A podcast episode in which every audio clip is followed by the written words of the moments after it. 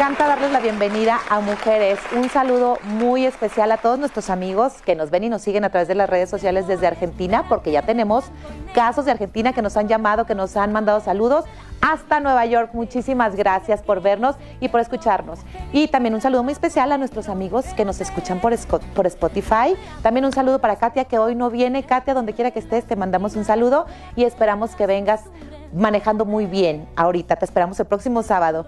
Ah, también, bueno, voy a aprovechar que no está Katia para mandar mis saludos cómodamente. Les mando un saludo muy especial a mis amigas a que ayer tuvimos una reunión por Zoom padrísima. De veras, las quiero, la disfruté muchísimo y bueno, espero que nos veamos muy pronto nuevamente. Oigan, bueno, el tema del día de hoy, vámonos al tema. El día de hoy, el tema es psicología del deporte. Fíjense que es un tema que creímos importante porque es uno de los propósitos que siempre nos hacemos y que no logramos concretar. Como por ahí de fin de mes ya estamos aventando la toalla y nunca logramos hacerlo. Por eso el día de hoy nuestra invitada es la psicóloga Alejandra Talamantes. Déjenme, les voy a sacar mi, mi acordeón. Ella es psicóloga con orientación clínica para adolescentes y especialidad en psicología deportiva. Es licenciada en psicología con maestría en psicología clínica y psicoterapia y maestría en administración de capital humano.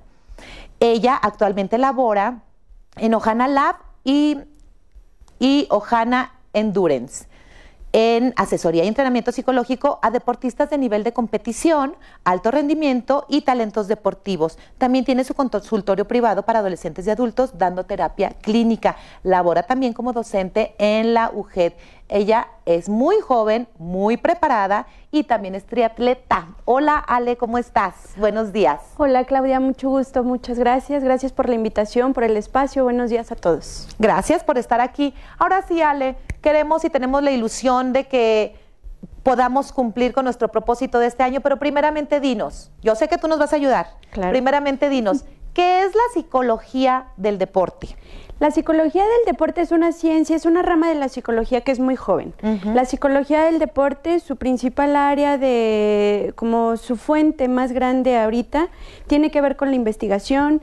Hay cada vez más gente, más practicantes de deporte que se van acercando a lo que es la psicología eh, del deporte.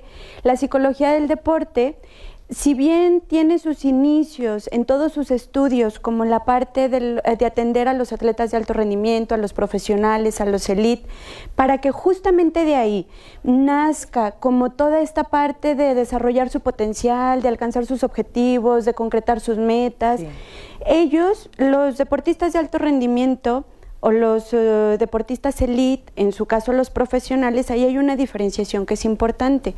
Eh, tiene que ver con la edad, tiene que ver con el grado de consolidación del deporte y tiene que ver también con el pago que muchos de ellos en un nivel profesional ya reciben por dedicarse en tiempo y obra al deporte.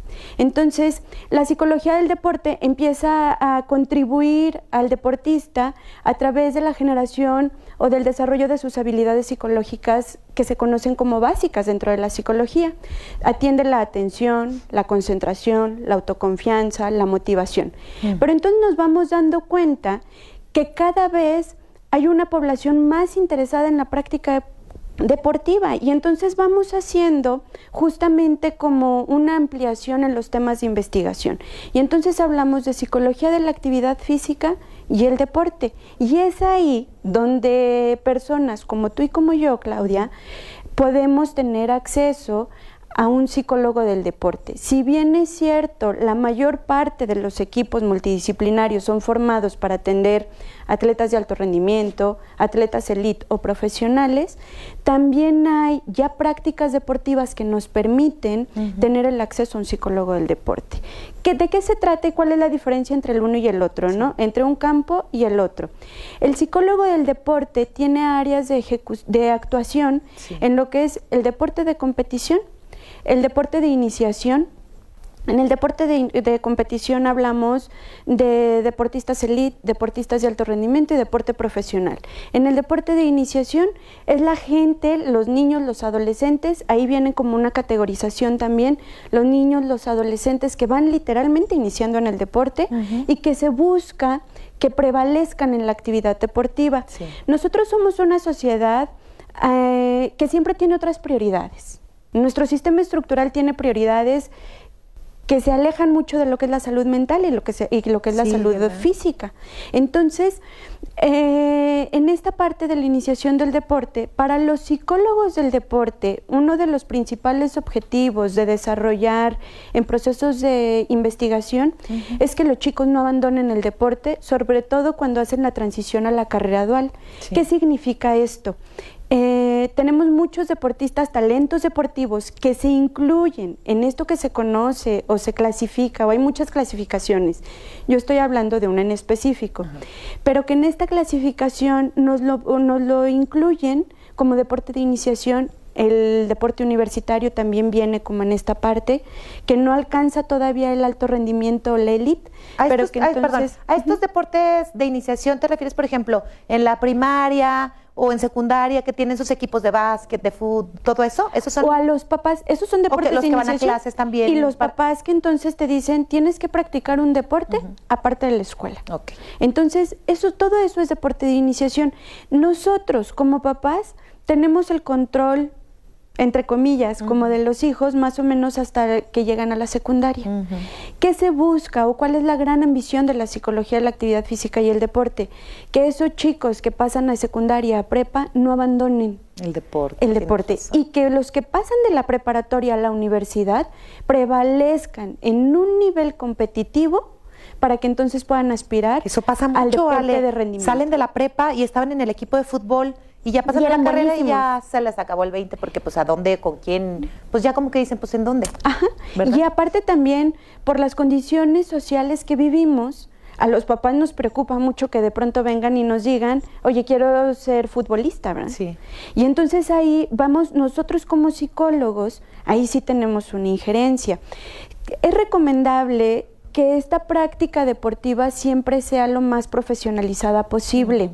Dejar de hacer entrenamientos como por mi cuenta, esta cosa como de decir, ah, pues yo me voy a ir a correr 5 kilómetros ahora y luego 6 mañana y luego 10 pasado. Hay gente a la que le funciona, pero a la mayor parte de la gente es uno de los procesos que lo llevan al abandono en la práctica deportiva. Entonces, eh, hay, otro, hay otra escala en esta clasificación que se hace del deporte, que es el deporte como de ocio, de juego, como para mantener la salud física, que muchos de nosotros entramos ahí. Entraríamos como practicantes de deporte, se atiende a las poblaciones vulnerables también en este aspecto. Y finalmente nos vamos dando cuenta, y ya hay estudios de neurociencias que hacen las neurociencias donde nos dicen la práctica del deporte es la mejor inversión que puedes hacer para la vejez ahorita, ahorita nosotros lo vamos viendo, ¿no? Se conjugan elementos importantes. Tiene que ver la genética. Ese es un primer aspecto que es importante. Si hablamos desde la psicología y desde como toda la parte de la relación con el ambiente, sabemos que ese aspecto tampoco ya es determinante, sin embargo es un factor que nos ayuda, eh, nos contribuye o nos perjudica. Entonces, es el factor genético, es el talento deportivo. Hay gente, eh, nosotros lo vemos todos los días en Ojan Endurance, cuando nos damos cuenta que hay gente que nunca practicó deporte, evidentemente le cuesta muchísimo más desarrollar una técnica adecuada para evitar lesiones, para permanecer en el equipo, etcétera, etcétera, ¿no? Hay gente, tiene que ver con un talento. Los niños que practicaron deporte son adultos a los que les cuesta muchísimo menos permanecer en la práctica deportiva. Aunque tengan espacios como de descanso, esto como de son las vacaciones de diciembre y entonces yo me desconecto de todo durante todo diciembre. Sin embargo, es gente que ya reconoce todas las sensaciones que el deporte le genera. El deporte activa dos sistemas. Entre ellos existe como toda la parte de las concentraciones bioquímicas, la serotonina, la dopamina, la noradrenalina, es el mejor Es una maravilla, sí, es una maravilla. Sí. Hacer Aparte nosotros como sociedad sabemos que tenemos altísimos índices de obesidad infantil y eh, somos una sociedad como, eh, con comorbilidades en todos los aspectos, ¿no? Así es. Entonces la obesidad, enfermedades cardiovasculares, también la práctica deportiva nos vienen diciendo, si tú practicas deporte, por ejemplo, a mi edad, es muy probable que no desarrolle una condición cardiovascular cuando tenga 50 o 60 Pero años. de eso te quiero, quiero que nos platiques regresando de esta mención que les voy a dar, porque los quiero de una recomendación, hablando de deportes y de cosas ricas. Ah, bueno, no, todavía no era.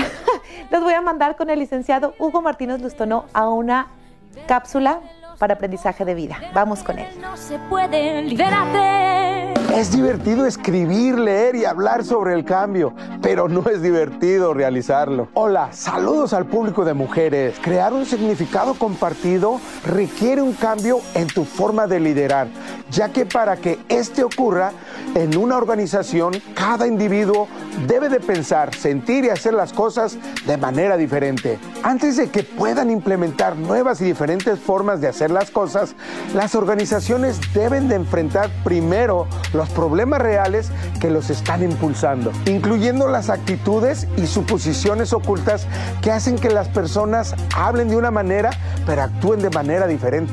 Los problemas son nuestros amigos. Si la gente no se aventura, no se producirá ningún cambio significativo. Si bien los problemas son inevitables, la buena noticia es que no se puede aprender ni llegar al éxito sin ellos. Nos vemos el próximo sábado para hablar más al respecto. No te lo pierdas.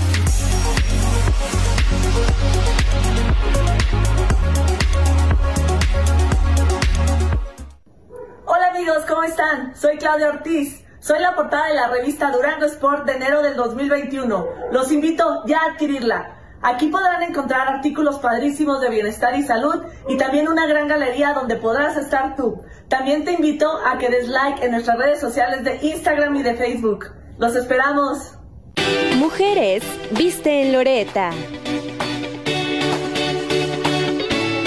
Y bueno, pues estábamos platicando con Ale Talamantes, nuestra especialista del día de hoy, la importancia de hacer ejercicio. No importa la edad, Ale, en eso estábamos. A ver, platícanos. Nosotros tenemos que hacerlo como, hagan de cuenta que a la hora que ustedes vayan a practicar deporte, piensen que es una inversión, Sí. que es un mejor seguro de vida. De todas las formas posibles. En cuestiones emocionales es el mejor antidepresivo. Como psicólogos, nosotros podemos echar mano de la práctica deportiva cuando tenemos un paciente con problemas de depresión. Ojo, aquí no estoy hablando de todos los tipos de depresión. Hay infinidad de tipos de depresión que tenemos que, por eso nosotros puede ser como una ayuda también, Alex- claro. Nosotros hacemos primero como psicólogos del deporte una evaluación, un diagnóstico y entonces hacemos toda una programación. Tienen que entrar todos los que se encargan de la práctica deportiva.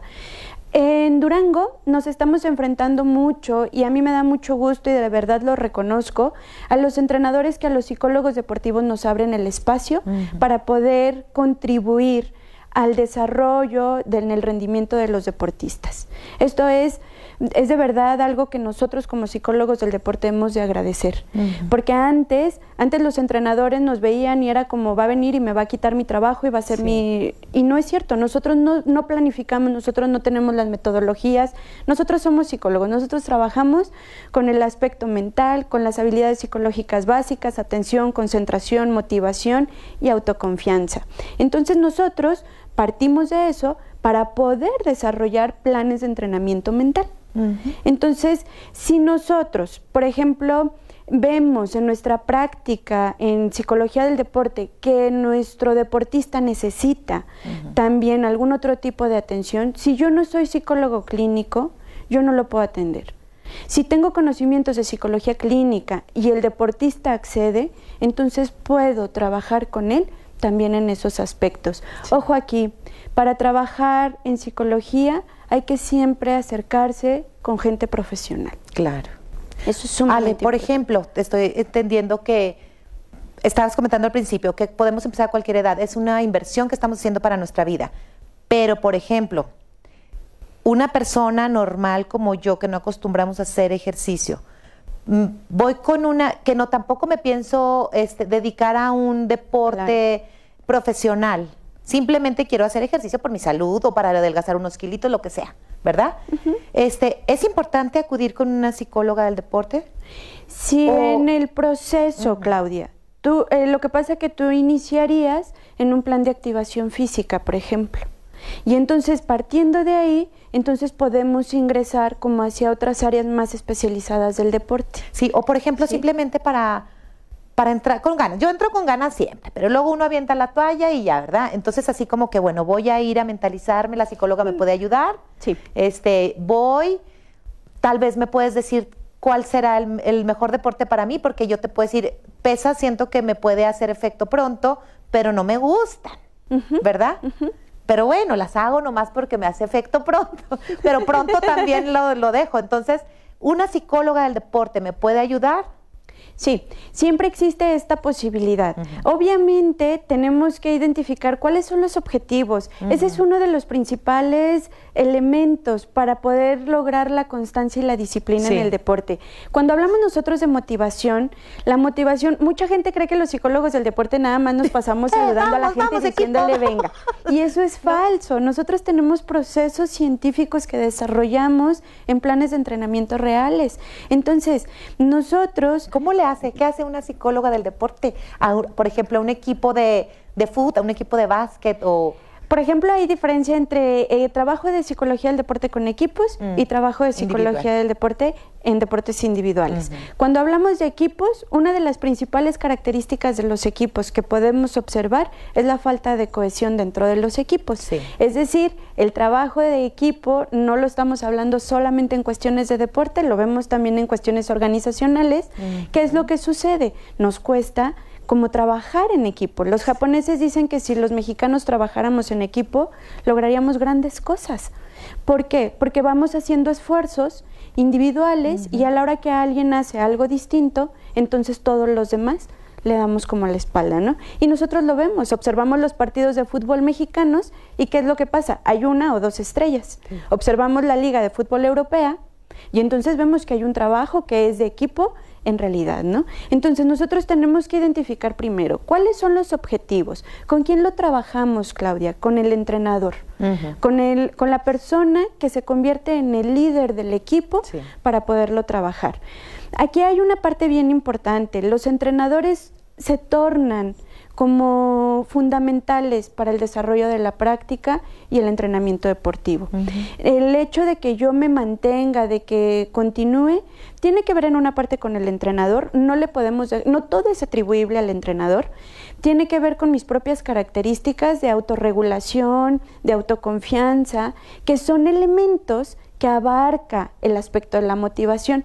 Los psicólogos del deporte, cuando trabajamos con deportistas que ya están consolidados, trabajamos eh, relajación, visualización, atención, concentración, consecu- consecución de objetivos, logro de metas. Las metas tienen que tener tres características. Tienen que ser alcanzables, medibles y deseables. Y alcanzables, medibles y se me fue la tercera, ahorita me acuerdo. y- realistas. Ay, ándale. Y realistas. Yo no puedo decir, o tú no puedes decir ahorita, ¿sabes qué, Ale? En marzo voy a correr un maratón cuando tengo tres años que no muevo más que el dedito para cambiarle al control. Eso no lo puedo hacer. Tengo que ser bien realista. Este año va a ser mi año de preparación. Posiblemente el próximo año, en noviembre, pueda correr un maratón. Tiene que ser medible. ¿Qué es medible? Un maratón tiene una distancia, son 42 kilómetros y 195 metros. ¿Qué quiere decir? Que yo voy a cruzar la meta de 42 kilómetros y es alcanzable. ¿Qué quiere decir? Que voy a poner todo mi empeño y todo mi trabajo para poder lograrlo. Ale, ahorita continuamos porque a ti que eres deportista, diabético, quieres probar la línea keto, les voy a recomendar Maxim's Pastelería Fina que ya abrió sus puertas. Ve y disfruta la gran variedad de pasteles, cupcakes y galletas. También te ofrecen todo para que tú mismo decores el pastel y para que nadie se quede con el antojo de un delicioso pastel, manejamos línea keto, línea vegano y línea diabético. Encuéntranos en Libertad 1101 entre Canelas y Dolores del Río. El teléfono es el 618-158-5097. Y ahora vámonos al Pedialand con la doctora Linet Zavala. Vamos a verla. La felicidad va por dentro, libérate.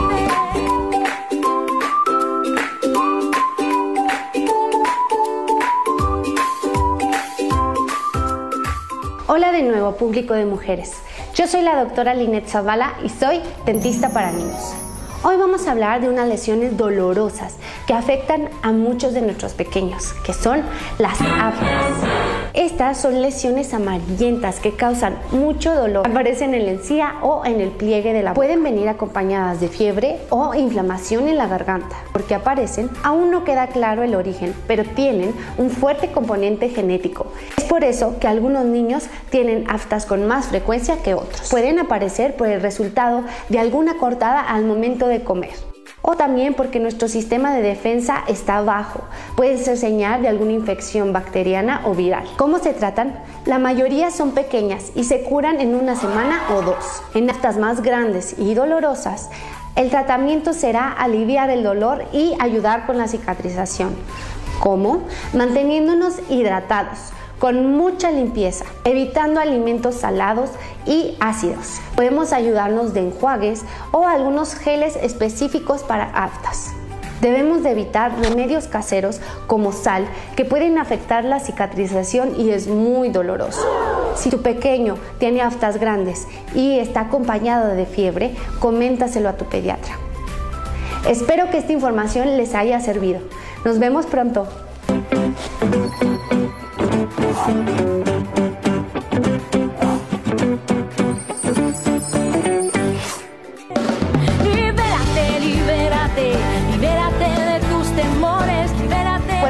Continuar con el tema, aquí con Ale, quiero mandar un saludo con mucho cariño a la señora Alejandra Nájera. Dice, hola, bendiciones, buenos días, saludos desde Pasadena. Saludos hasta allá, señora Alejandra. Y también nos mandan saludos desde Tepic. Bueno, continuamos, Ale. Luego seguimos mandando saludos. Luego hago un programa de saludos. Oigan, este, bueno, estábamos platicando sobre las metas realistas. ¿Sí? ¿Estoy bien? Estás bien. A ver. Para que nosotros, pa- para que la mm, motivación nos alcance, como para poder durar en la práctica deportiva y conseguir objetivos, y entonces no sea como esta novedad de voy al gimnasio tres días y luego Sí. ya se me pasó la emoción y ya lo voy a abandonar. Hay que tener, número uno, para la gente practicante que ya es practicante de deporte y para los que todavía no son, intenten ingresar a un equipo. Entrenar con personas de diferente nivel y con, diferentes grados de experiencia les va a generar una capacidad de en su autoconcepto que va a ser mayor a la que ustedes pudieran pensar. Ese es un primer aspecto sumamente importante. El otro, eh, construyan metas, pero metas que sean realmente alcanzables. Para los deportistas que ya están consolidados, para los que practicamos deporte, busquemos metas que sean en estos tres aspectos, alcanzables, medibles y realistas.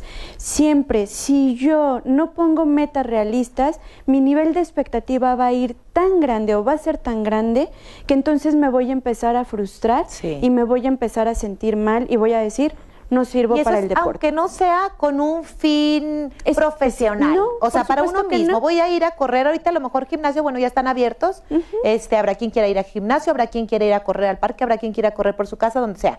Pero es ponernos un plan, Una meta. una meta realista, medible y alcanzable. y alcanzable. Por ejemplo, quienes van al gimnasio, quienes van a regresar al gimnasio, intentar hacerlo, sobre todo si han pasado como en tiempo de sedentarismo durante periodos largos.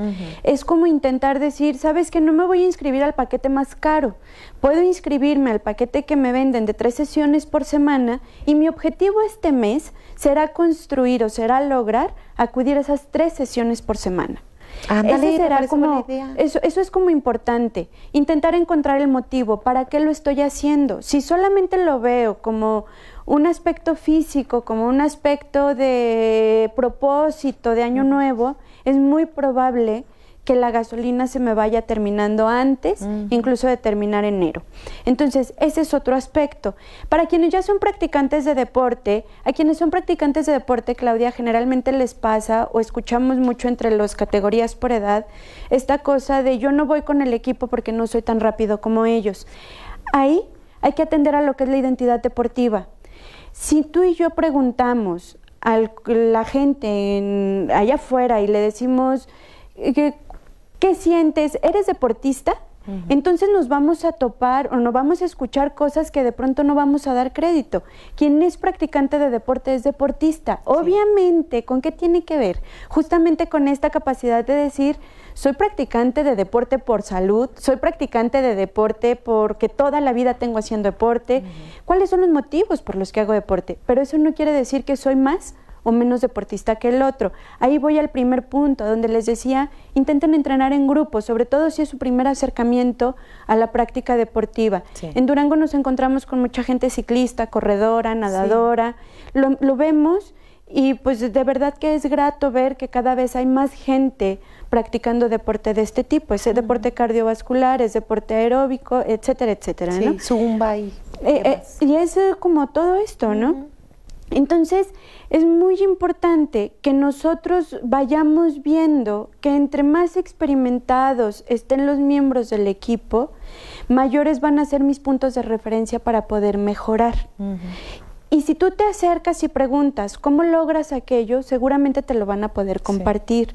Entonces, vayamos construyendo una sociedad que se permita más este tipo de ejercicios y que deje de lado un poquito como toda esta parte del autojuicio que tiene que ver mucho con el autoconcepto. El autoconcepto es justamente eso, ¿no? ¿Qué es lo que yo creo de mí? El asunto es que generalmente no vemos la situación como es, sino como somos nosotros. Exacto, así es. Entonces, vayamos construyendo a partir de ahí una identidad deportista en función de qué? De mis propios objetivos, de mis propias metas. Ahorita que tú me comentas, ¿no? A lo mejor yo me voy a poner de meta correr 5 kilómetros en marzo. Correr 5 kilómetros es un gran reto. Para quienes han corrido 42, puede significar Nada. una cosa chiquitita. Sin embargo, todos tenemos que recordar cómo empezamos. Claro, Eso es sumamente importante. así es. ¿Sí? Entonces, cuando hablamos de motivación, hablamos justamente de autoconfianza, hay que ir estableciendo hábitos. Antes en la psicología nos decían que un hábito se construía o se constituía y quedaba ya como establecido a partir del día 31 de haberlo desarrollado. ¿No 21? No, era, era 21 y ahora nos dicen que son mínimo 60 días Válgame Dios, cada vez nos suben más. para Ale. poder construir, ¿A dónde vamos a llegar? Entonces ahí solamente hay que tener muy claro, si yo no soy constante y si no soy disciplinado, puedo Nada vamos a lograr. todo, pero no lo vamos a lograr. Así es, Entonces hay que ayudarle a la genética, hay que ayudarle al entrenador. Si tú estás yendo a un plan eh, especializado de entrenamiento y si te ponen un plan especializado para poder hacerlo durante, no sé, em, eh, seis días, entonces haz lo que te están poniendo, ¿no? Así es, Ale. Bueno, pues ya no tenemos pretextos para no cumplir este propósito de cada año. Muchísimas gracias, Ale, por Gracias haber venido por la invitación. aquí conmigo. Gracias, espero que, estés, que vuelvas pronto, amigos. Y bueno, pueden seguir a Ale en sus redes sociales, Ale Talamantes. Sí. ¿Sí? Muy bien, si tienen más dudas sobre esto. Y recuerden que los espero el próximo sábado. Y también recuerden que mujer es lo que tú quieras ser.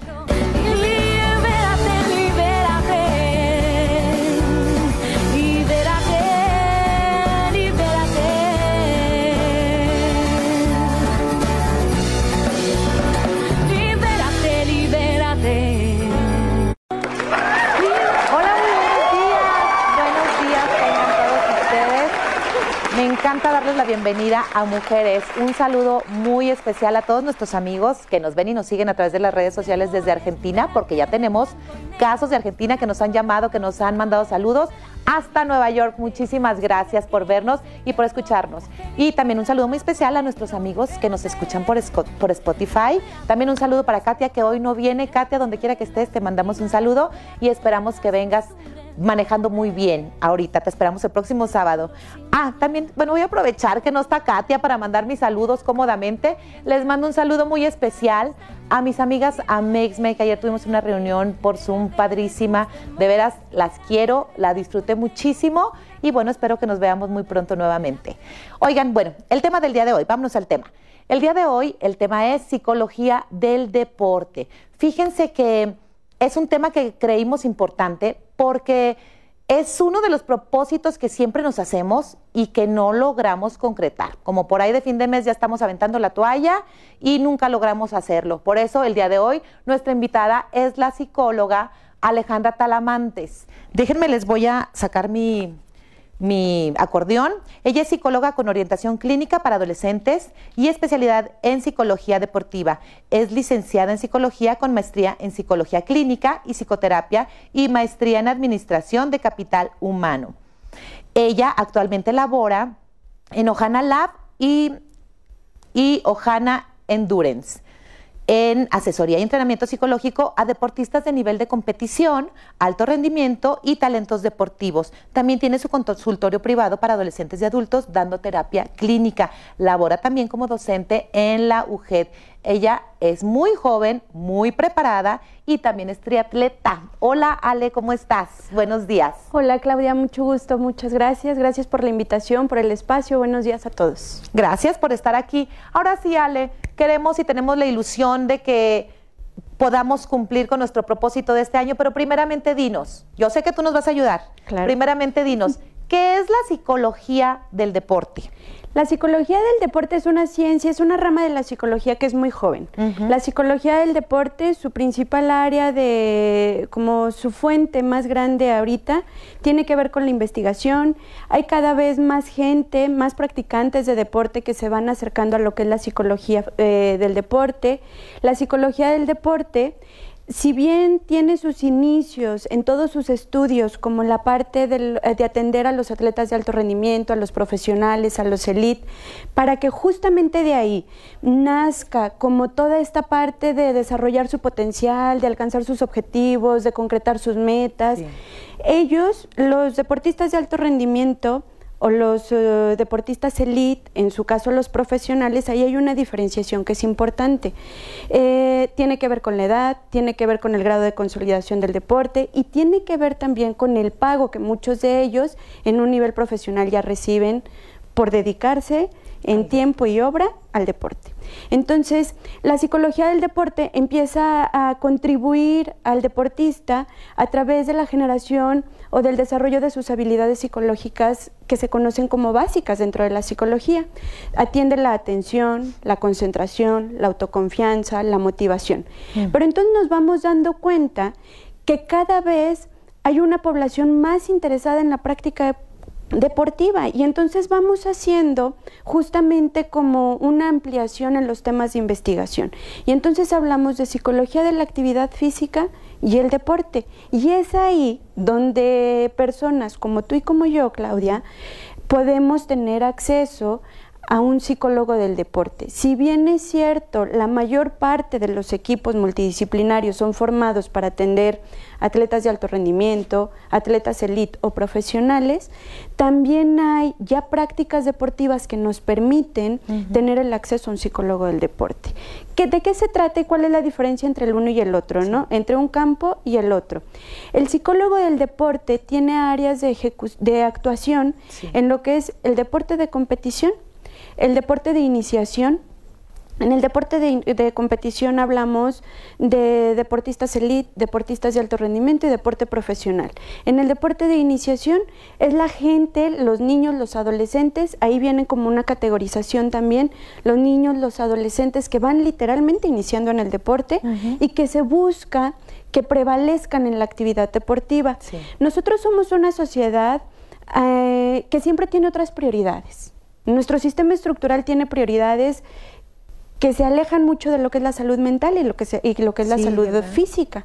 Entonces, eh, en esta parte de la iniciación del deporte, para los psicólogos del deporte, uno de los principales objetivos de desarrollar en procesos de investigación es que los chicos no abandonen el deporte, sobre todo cuando hacen la transición a la carrera dual. ¿Qué significa esto? Eh, tenemos muchos deportistas, talentos deportivos que se incluyen en esto que se conoce o se clasifica, o hay muchas clasificaciones. Yo estoy hablando de una en específico, pero que en esta clasificación nos lo, nos lo incluyen como deporte de iniciación el deporte universitario también viene como en esta parte, que no alcanza todavía el alto rendimiento o la élite.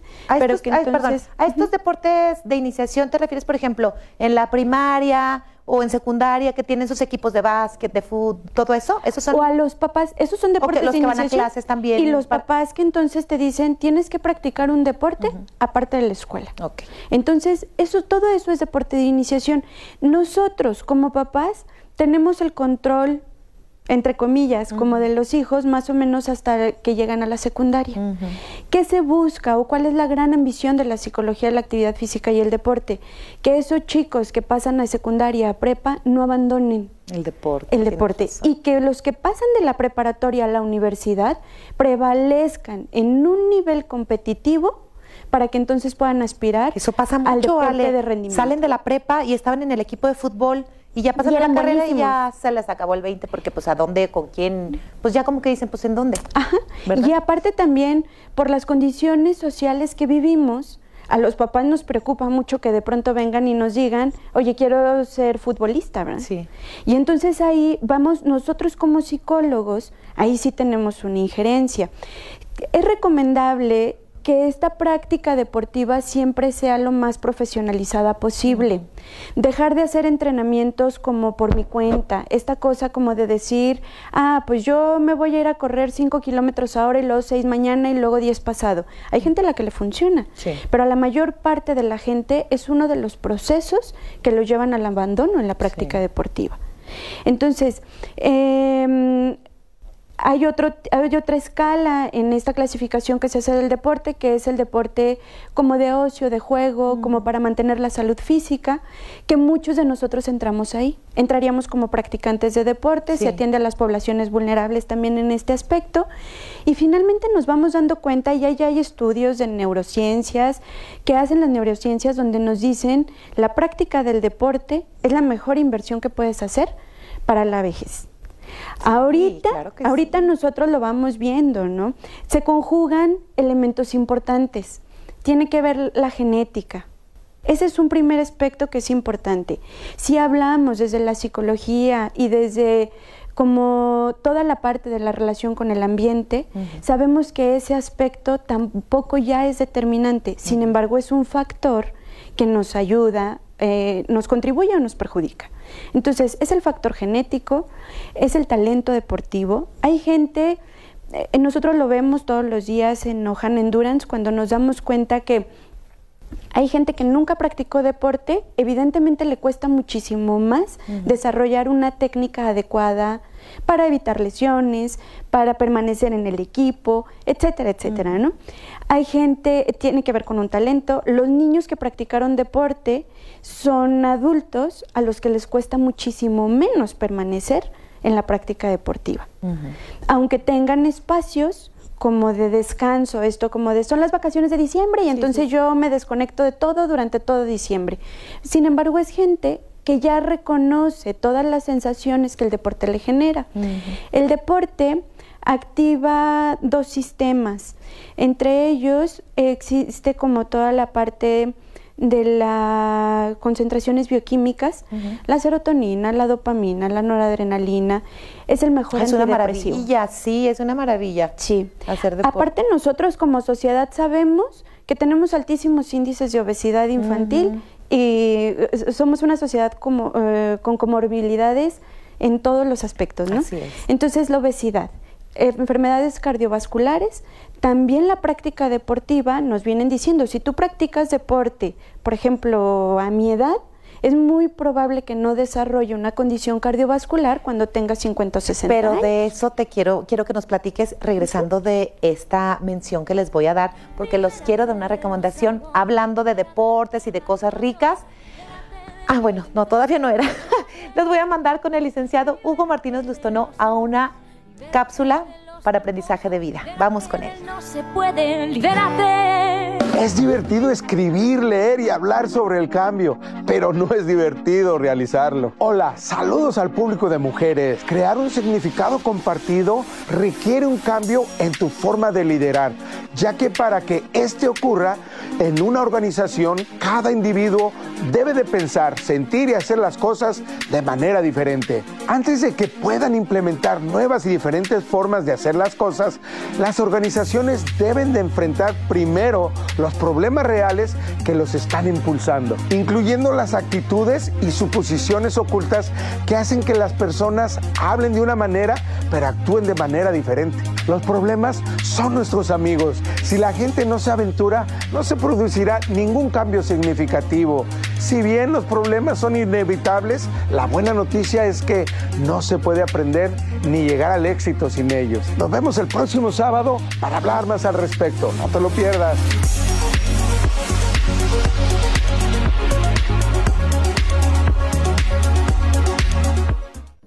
Hola amigos, ¿cómo están? Soy Claudia Ortiz. Soy la portada de la revista Durango Sport de enero del 2021. Los invito ya a adquirirla. Aquí podrán encontrar artículos padrísimos de bienestar y salud y también una gran galería donde podrás estar tú. También te invito a que des like en nuestras redes sociales de Instagram y de Facebook. Los esperamos. Mujeres, viste en Loreta. Y bueno, pues estábamos platicando con Ale Talamantes, nuestra especialista del día de hoy, la importancia de hacer ejercicio. No importa la edad, Ale, en eso estábamos. A ver, platícanos. Nosotros tenemos que hacerlo como, hagan de cuenta que a la hora que ustedes vayan a practicar deporte, piensen que es una inversión, Sí. que es un mejor seguro de vida. De todas las formas posibles. En cuestiones emocionales es el mejor antidepresivo. Como psicólogos, nosotros podemos echar mano de la práctica deportiva cuando tenemos un paciente con problemas de depresión. Ojo, aquí no estoy hablando de todos los tipos de depresión. Hay infinidad de tipos de depresión que tenemos que, por eso nosotros puede ser como una ayuda también, psicólogos- Ale- Ale, ¿no? claro. Nosotros hacemos primero como psicólogos del deporte una evaluación, un diagnóstico y entonces hacemos toda una programación. Tienen que entrar todos los que se encargan de la práctica deportiva. En Durango nos estamos enfrentando mucho y a mí me da mucho gusto y de verdad lo reconozco a los entrenadores que a los psicólogos deportivos nos abren el espacio para poder contribuir al desarrollo del en el rendimiento de los deportistas. Esto es, es de verdad algo que nosotros como psicólogos del deporte hemos de agradecer. Porque antes, antes los entrenadores nos veían y era como va a venir y me va a quitar mi trabajo y va a ser mi... Y no es cierto, nosotros no, no planificamos, nosotros no tenemos las metodologías, nosotros somos psicólogos, nosotros trabajamos con el aspecto mental, con las habilidades psicológicas básicas, atención, concentración, motivación y autoconfianza. Entonces nosotros partimos de eso para poder desarrollar planes de entrenamiento mental. Entonces, si nosotros, por ejemplo, vemos en nuestra práctica en psicología del deporte que nuestro deportista necesita también algún otro tipo de atención, si yo no soy psicólogo clínico, yo no lo puedo atender.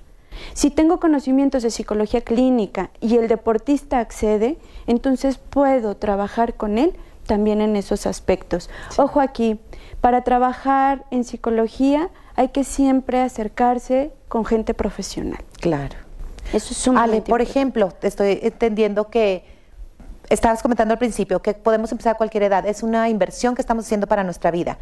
Pero, por ejemplo, una persona normal como yo que no acostumbramos a hacer ejercicio, voy con una que no tampoco me pienso este, dedicar a un deporte profesional. Simplemente quiero hacer ejercicio por mi salud o para adelgazar unos kilitos, lo que sea, ¿verdad? Este, ¿es importante acudir con una psicóloga del deporte? O- en el proceso, Claudia, tú, eh, lo que pasa es que tú iniciarías en un plan de activación física, por ejemplo. Y entonces, partiendo de ahí, entonces podemos ingresar como hacia otras áreas más especializadas del deporte. Sí, o por ejemplo, simplemente para, para entrar con ganas. Yo entro con ganas siempre, pero luego uno avienta la toalla y ya, ¿verdad? Entonces, así como que, bueno, voy a ir a mentalizarme, la psicóloga me puede ayudar. Sí. Este, voy, tal vez me puedes decir cuál será el, el mejor deporte para mí, porque yo te puedo decir, pesa, siento que me puede hacer efecto pronto, pero no me gustan, ¿verdad? Pero bueno, las hago nomás porque me hace efecto pronto, pero pronto también lo, lo dejo. Entonces, ¿una psicóloga del deporte me puede ayudar? Sí, siempre existe esta posibilidad. Obviamente tenemos que identificar cuáles son los objetivos. Ese es uno de los principales elementos para poder lograr la constancia y la disciplina Sí. en el deporte. Cuando hablamos nosotros de motivación, la motivación, mucha gente cree que los psicólogos del deporte nada más nos pasamos saludando a la gente vamos, y diciéndole equipo. venga. Y eso es falso. Nosotros tenemos procesos científicos que desarrollamos en planes de entrenamiento reales. Entonces, nosotros ¿Cómo le hace? ¿Qué hace una psicóloga del deporte? Por ejemplo, a un equipo de, de fútbol, a un equipo de básquet o... Por ejemplo, hay diferencia entre eh, trabajo de psicología del deporte con equipos Mm. y trabajo de psicología Individual. del deporte en deportes individuales. Cuando hablamos de equipos, una de las principales características de los equipos que podemos observar es la falta de cohesión dentro de los equipos. Sí. Es decir, el trabajo de equipo no lo estamos hablando solamente en cuestiones de deporte, lo vemos también en cuestiones organizacionales. ¿Qué es lo que sucede? Nos cuesta como trabajar en equipo. Los japoneses dicen que si los mexicanos trabajáramos en equipo, lograríamos grandes cosas. ¿Por qué? Porque vamos haciendo esfuerzos individuales y a la hora que alguien hace algo distinto, entonces todos los demás le damos como la espalda, ¿no? Y nosotros lo vemos, observamos los partidos de fútbol mexicanos y ¿qué es lo que pasa? Hay una o dos estrellas. Observamos la Liga de Fútbol Europea y entonces vemos que hay un trabajo que es de equipo en realidad, ¿no? Entonces nosotros tenemos que identificar primero cuáles son los objetivos, con quién lo trabajamos, Claudia, con el entrenador, con el, con la persona que se convierte en el líder del equipo Sí. para poderlo trabajar. Aquí hay una parte bien importante, los entrenadores se tornan como fundamentales para el desarrollo de la práctica y el entrenamiento deportivo. El hecho de que yo me mantenga, de que continúe, tiene que ver en una parte con el entrenador, no le podemos, de- no todo es atribuible al entrenador, tiene que ver con mis propias características de autorregulación, de autoconfianza, que son elementos que abarca el aspecto de la motivación. Los psicólogos del deporte, cuando trabajamos con deportistas que ya están consolidados, trabajamos eh, relajación, visualización, atención, concentración, consecu- consecución de objetivos, logro de metas. Las metas tienen que tener tres características. Tienen que ser alcanzables, medibles y deseables. Y alcanzables, medibles y se me fue la tercera, ahorita me acuerdo. y- realistas. Ay, ándale. Y realistas. Yo no puedo decir, o tú no puedes decir ahorita, ¿sabes qué, Ale? En marzo voy a correr un maratón cuando tengo tres años que no muevo más que el dedito para cambiarle al control. Eso no lo puedo hacer. Tengo que ser bien realista. Este año va a ser mi año de preparación. Posiblemente el próximo año, en noviembre, pueda correr un maratón. Tiene que ser medible. ¿Qué es medible? Un maratón tiene una distancia, son 42 kilómetros y 195 metros. ¿Qué quiere decir? Que yo voy a cruzar la meta de 42 kilómetros y es alcanzable. ¿Qué quiere decir? Que voy a poner todo mi empeño y todo mi trabajo para poder lograrlo. Ale, ahorita continuamos porque a ti que eres deportista, diabético, quieres probar la línea keto, les voy a recomendar Maxim's Pastelería Fina que ya abrió sus puertas. Ve y disfruta la gran variedad de pasteles, cupcakes y galletas. También te ofrecen todo para que tú mismo decores el pastel y para que nadie se quede con el antojo de un delicioso pastel, manejamos línea keto, línea vegano y línea diabético. Encuéntranos en Libertad 1101 entre Canelas y Dolores del Río. El teléfono es el 618-158-5097. Y ahora vámonos al Pedialand con la doctora Linet Zavala. Vamos a verla. La felicidad va por dentro, libérate.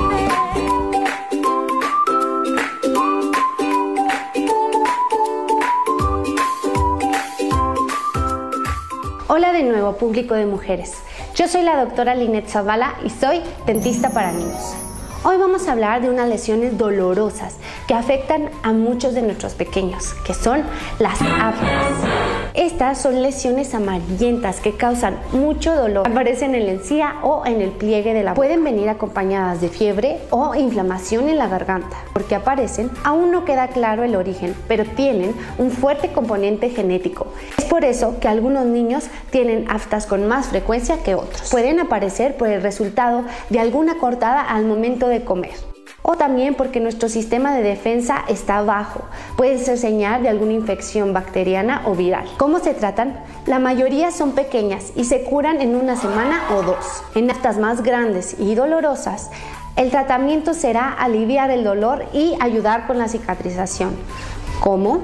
Manteniéndonos hidratados con mucha limpieza, evitando alimentos salados y ácidos. Podemos ayudarnos de enjuagues o algunos geles específicos para aftas. Debemos de evitar remedios caseros como sal que pueden afectar la cicatrización y es muy doloroso.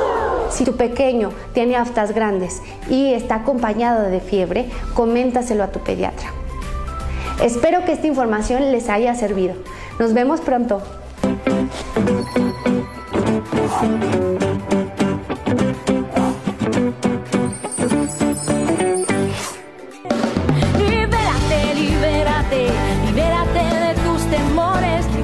Bueno, pues antes de continuar con el tema, aquí con Ale, quiero mandar un saludo con mucho cariño a la señora Alejandra Nájera. Dice, hola, bendiciones, buenos días, saludos desde Pasadena. Saludos hasta allá, señora Alejandra.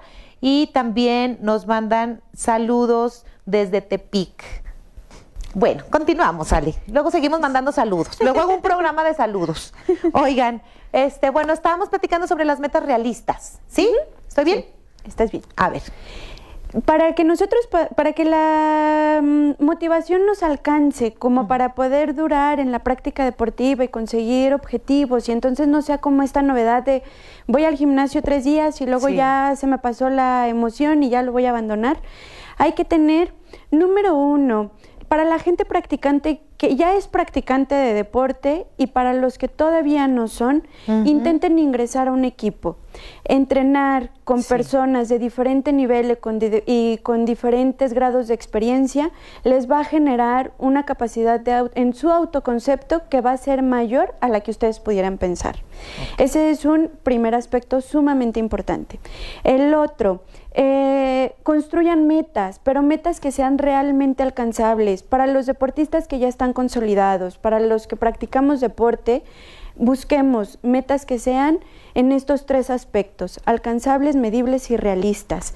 Siempre, si yo no pongo metas realistas, mi nivel de expectativa va a ir tan grande o va a ser tan grande que entonces me voy a empezar a frustrar Sí. y me voy a empezar a sentir mal y voy a decir, no sirvo Y eso para es, el deporte. aunque no sea con un fin Es- profesional. no, o sea, para uno mismo. no. Voy a ir a correr ahorita, a lo mejor gimnasio, bueno, ya están abiertos. Este, habrá quien quiera ir al gimnasio, habrá quien quiera ir a correr al parque, habrá quien quiera correr por su casa, donde sea. Pero es ponernos un plan, Una meta. una meta realista, medible y alcanzable. y alcanzable. Por ejemplo, quienes van al gimnasio, quienes van a regresar al gimnasio, intentar hacerlo, sobre todo si han pasado como en tiempo de sedentarismo durante periodos largos. Es como intentar decir, sabes que no me voy a inscribir al paquete más caro, puedo inscribirme al paquete que me venden de tres sesiones por semana y mi objetivo este mes será construir o será lograr acudir a esas tres sesiones por semana. Ándale, Ese será como eso, eso es como importante, intentar encontrar el motivo, ¿para qué lo estoy haciendo? Si solamente lo veo como un aspecto físico, como un aspecto de propósito de año nuevo, es muy probable que la gasolina se me vaya terminando antes, incluso de terminar enero. Entonces, ese es otro aspecto. Para quienes ya son practicantes de deporte, a quienes son practicantes de deporte, Claudia, generalmente les pasa o escuchamos mucho entre las categorías por edad esta cosa de yo no voy con el equipo porque no soy tan rápido como ellos. Ahí hay que atender a lo que es la identidad deportiva. Si tú y yo preguntamos a la gente en- allá afuera y le decimos, eh, ¿qué, sientes? ¿Eres deportista? Entonces nos vamos a topar o nos vamos a escuchar cosas que de pronto no vamos a dar crédito. Quien es practicante de deporte es deportista. Obviamente, ¿con qué tiene que ver? Justamente con esta capacidad de decir, soy practicante de deporte por salud, soy practicante de deporte porque toda la vida tengo haciendo deporte. ¿Cuáles son los motivos por los que hago deporte? Pero eso no quiere decir que soy más o menos deportista que el otro. Ahí voy al primer punto, donde les decía, intenten entrenar en grupo, sobre todo si es su primer acercamiento a la práctica deportiva. Sí. En Durango nos encontramos con mucha gente ciclista, corredora, nadadora, lo, lo vemos y pues de verdad que es grato ver que cada vez hay más gente practicando deporte de este tipo, ese deporte cardiovascular, es deporte aeróbico, etcétera, etcétera, Sí, ¿no? zumba y Eh, eh, y es eh, como todo esto, ¿no? Entonces, es muy importante que nosotros vayamos viendo que entre más experimentados estén los miembros del equipo, mayores van a ser mis puntos de referencia para poder mejorar. Y si tú te acercas y preguntas cómo logras aquello, seguramente te lo van a poder compartir. Entonces, vayamos construyendo una sociedad que se permita más este tipo de ejercicios y que deje de lado un poquito como toda esta parte del autojuicio que tiene que ver mucho con el autoconcepto. El autoconcepto es justamente eso, ¿no? ¿Qué es lo que yo creo de mí? El asunto es que generalmente no vemos la situación como es, sino como somos nosotros. Exacto, así es. Entonces, vayamos construyendo a partir de ahí una identidad deportista en función de qué? De mis propios objetivos, de mis propias metas. Ahorita que tú me comentas, ¿no? A lo mejor yo me voy a poner de meta correr 5 kilómetros en marzo. Correr 5 kilómetros es un gran reto. Para quienes han corrido 42, puede significar una cosa chiquitita. Sin embargo, todos tenemos que recordar cómo empezamos. Claro. Eso es sumamente importante. Así es. ¿Sí? Entonces, cuando hablamos de motivación, hablamos justamente de autoconfianza, hay que ir estableciendo hábitos. Antes en la psicología nos decían que un hábito se construía o se constituía y quedaba ya como establecido a partir del día 31 de haberlo desarrollado. ¿No 21? No, era, era 21 y ahora nos dicen que son mínimo 60 días. Válgame Dios, cada vez nos suben más. Para poder construir, ¿A dónde vamos a llegar?